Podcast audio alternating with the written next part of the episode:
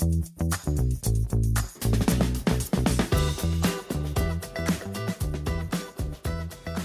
大家好，我们今天这个主题要来讨论现阶段台股要留意哪一些族群。上半年台股表现不错，下半年我们觉得 AI 概念还是主轴。那电子股里面包括 iPhone 新机的概念股，还有电动车可以留意。船产则对焦在内需产业，包括航空、呃观光、旅行社、餐饮等这些族群。另外，成衣、呃自行车、汽车哦这些也都可以来追踪。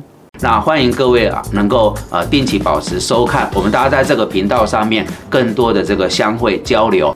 大家好，我是吕中达，欢迎收看忠实表达频道。今天我们要来聊聊现阶段操作台股要追踪的几个族群这个主题。去年我们提了很多次，从这个元月初到十月底，台股在九个多月，大盘跌掉了五千九百九十点，在一个很惨烈的跌势，在十月底它开始反弹。那原本在年初，我们还在美国的通膨、升息还有衰退的阴霾阴影底下，呃，整体来讲我们并没有很乐观。但是总总结上半年，台股竟然涨了两千七百七十七点，涨幅将近两成，在全球股市的绩效排在第四名，这个跟原来的预期很大的不同。我想。要先梳理原因，第一个当然就是全球对于联总会货币政策它的预期。好，认为会由紧而松，甚至开始降息。第二个就是电子业的库存调整，在一个健康的轨道上。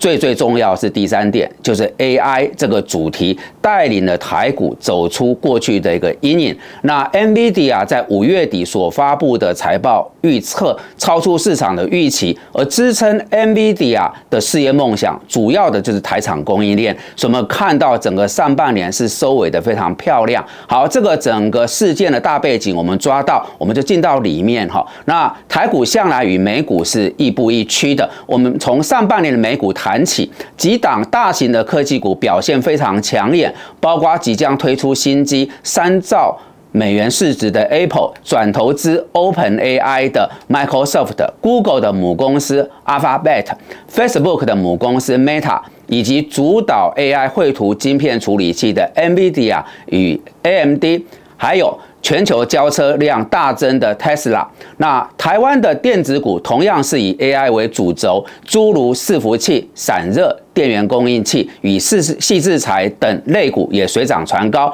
它是带领台股重返重返一万七千点的关键所在。而网通股除了 AI 相关需求以外，随着美国拜登政府的宽频基础建设将陆续拨款给各州和相关业者，台厂就迎来了史上前所未有的大单。我要特别在这边提醒一下，这个在过去是不太常见，所以网通啊，可能继 AI 族群之后。各位可以多一些留意。至于系统整合与软体业者，则搭上了 AI 与资安的双题材。那传产类股的表现也很耀眼，伴随台电太旧换新以及强韧电网计划，重电股表现令人惊艳。而低碳、绿能、储能等，这个都是全球重要的趋势，也都是投资的焦点。内需族群包括。航空、饭店、餐饮、娱乐、文创与旅行社等族群，前面几年因为疫情而重创，基期压得很低。解封后啊，朝向正常化的生活，带来非常明确的报复性需求。那么下半年。台股有哪些族群要特别关注呢？我们先来看总体的情势哈。那随着美国六月份的消费者物价指数，就是 CPI 与生产者物价指数 PPI 年增率双双低于预期，使得市场预判呢，联总会的升息循环应该处在末端了。那情势似乎有利于台股的多头走势能够延续。不过最近啊，内外因素的交错影响下，台股的波动加大。剧烈震荡，那外在有通膨、升息、衰退隐忧，还有地缘政治风险等因素来牵扰；内在则面临资金转向以及获利了结的卖压等。哈，那这几个月台股表现可圈可点，除了内资的。持续买盘以外，外资回归也发挥了关键性的作用。那上半年外资累计买超金额一度超过四千三百亿，是近二十年来同期买超的新高，它就推动了台股的全指股走阳。因此，内外资法人机机构的资金动向，我们要持续高度关注。电子产业的部分，我们呃要看的就是生成式 AI，它是一九九五年网际网络兴起之后。第二个重大的科技革命，那各家企业都视为转型的契机，更有一些国家啊，将 AI 视为下个阶段提升国力的国家战略。AI 被称之为第四波工业革命，下一个 iPhone 时刻，而 AI 的硬体供应链都在台湾，自然就是我们下半年台股的关注重点。AI 将应用在更广泛的领域，包括物联网。工业自动化和智慧家庭等都有不同等级的算力需求，最终 AI 将有助于刺激电子产品和大多类型的半导体成长。值得留意的是，从 AI 电动车到自驾车都需要晶片，因此 AI 有望推动半导体相关产业大幅成长。调研机构 Gartner 预估。呃，AI 半导体的成长性优于总体半导体的平均，而全球半导体在 AI 的部分市场哈，它的预估从二零二一年到二零二六年年复合成长率为十九点九趴，将近两成，五年是成长二点五倍。那台股本来半导体的族群权重就很高。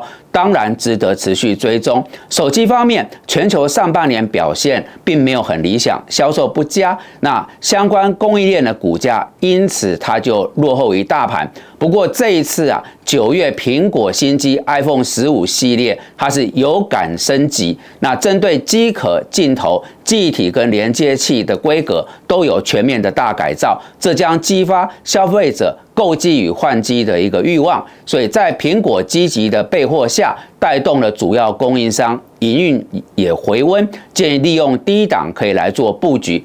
电动车产业方面，特斯拉降价促销的策略奏效，全球交车量大增，那同时也掀起了呃首件的大规模电动车的一个降价战。这也带动整体的销售都有明显的攀升，而我们预期未来全球汽车产业的业者都将全力发展智慧移动的领域，传统的汽车大厂也会积极推出电动车的车款来抢势。那在上述的趋势之下，台厂的供应链是前景可期。那么在船产类股的部分呢，包括饭店、航空、餐饮。娱乐及旅行社等内需产业，目前都是暑假的旺季，预估短期内还是需求大过供给。国防军工与航太有机会延续涨势，主因为美中的对立依旧紧张，台海地缘政治风险备受国际瞩目，加上台湾与美国两地都将举行总统大选，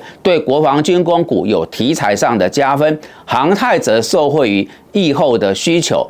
那逐渐从谷底向上的汽车、自行车、成衣跟制鞋等产业，也是可以考虑逢低布局。主因为最坏的情况已经过去，那产品销售回温，业者的营运持续在改善。整体而言，我们看好上述这几个次产业，但有一个很重要的提醒：上半年台股大涨了两千七百七十七点。涨幅是十九点六五趴，在股市投资上涨多了就是最大的风险，建议要留意涨多之后评价跟筹码面的变化。毕竟股市投资是细水流长，小心驶得万年船。好的，以上是我们今天的节目内容。那如果大家觉得这些资讯有助于判断跟操作，敬请帮忙按赞、订阅、分享跟开启小铃铛。感谢大家的参与。